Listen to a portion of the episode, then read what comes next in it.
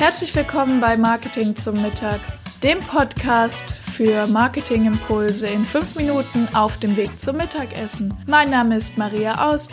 Ich bin Master in Sales und Marketing, Agenturbesitzerin und heute deine Begleitung auf dem Weg zum Mittagessen. Lass dir den Podcast schmecken.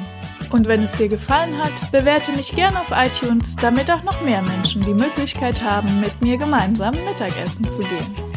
Hallo ihr Lieben, heute geht es um Streuverluste. Ja, was ist das? Das heißt nicht, dass jemand die Smarties verloren hat und Streuverluste in der Küche verursacht hat, sondern Streuverluste im Marketing.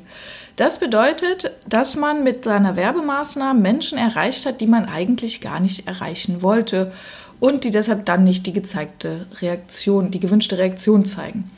Ähm, das ist jetzt ein bisschen technisch, ich erkläre euch das aber. Sagen wir, ähm, ihr macht Werbung für Urlaub auf Sylt. Und das macht ihr im, ganz, im Fernsehen in ganz Deutschland.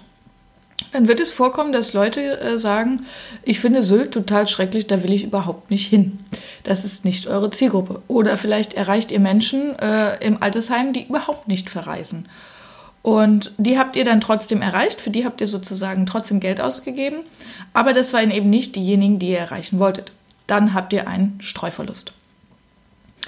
Und ähm, Streuverluste, das ist jetzt, glaube ich, ganz gut zu erkennen, sind unterschiedlich groß, je nachdem, was man für ein Werbemedium benutzt. Also beim Fernsehen, da guckt jeder zu, da sind die Streuverluste deutlich größer.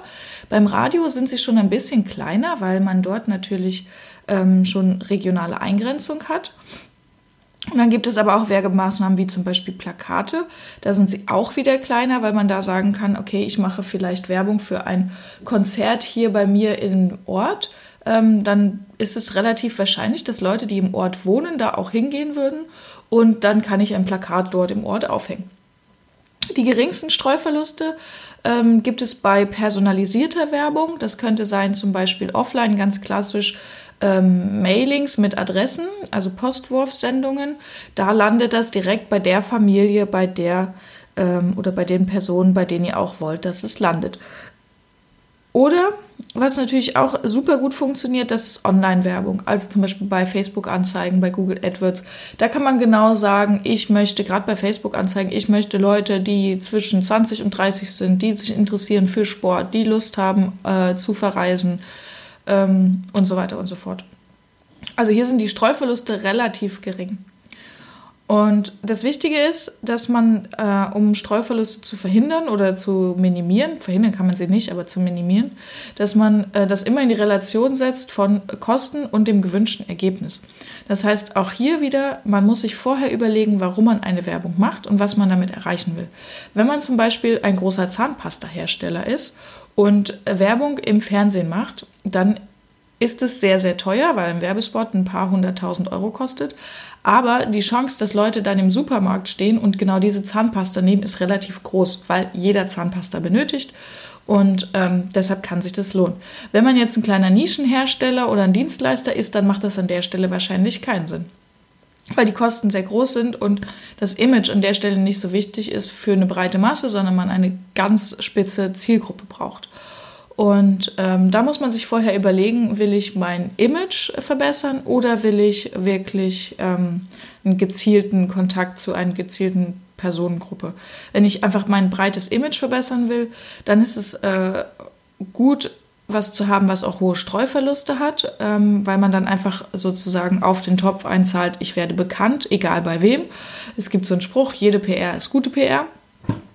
Ähm, das ist dann das eine. Wenn ich aber konkreten Kaufimpulse setzen will, dann muss ich wirklich schauen, wer ist derjenige, den ich erreichen will und wo ist der. Also da kann es sein, zum Beispiel lieber eine Facebook-Anzeige zu schalten oder eine Instagram-Anzeige oder eine Online-Anzeige oder, oder, oder. Und das muss man sich vorher überlegen. Also, um Streuverluste zu vermeiden und möglichst gering zu halten, zuerst darüber nachdenken, was ist der wirkliche Hintergrund meiner Kampagne, also wen will ich damit erreichen ähm, wie hoch dürfen die Kosten sein und wie steht das im gewünschten Ergebnis zur Relation und das war's.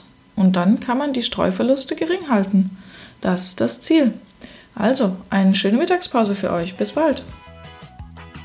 Das waren auch schon wieder 5 Minuten Marketing-Impulse hier beim Podcast Marketing zum Mittag. Mein Name ist Maria Aust. Vielen Dank, dass ich wieder 5 Minuten eurer Mittagspause mit euch verbringen durfte. Ich freue mich ganz besonders, wenn ihr mir eine Bewertung hier auf iTunes da lässt. Wenn ihr gerade das Thema Homepage bei euch im Unternehmen habt, dann könnt ihr gern bei mir auf der Agentur-Website vorbeikommen, webseitenheldin.de. Ich freue mich darauf, euch persönlich kennenzulernen.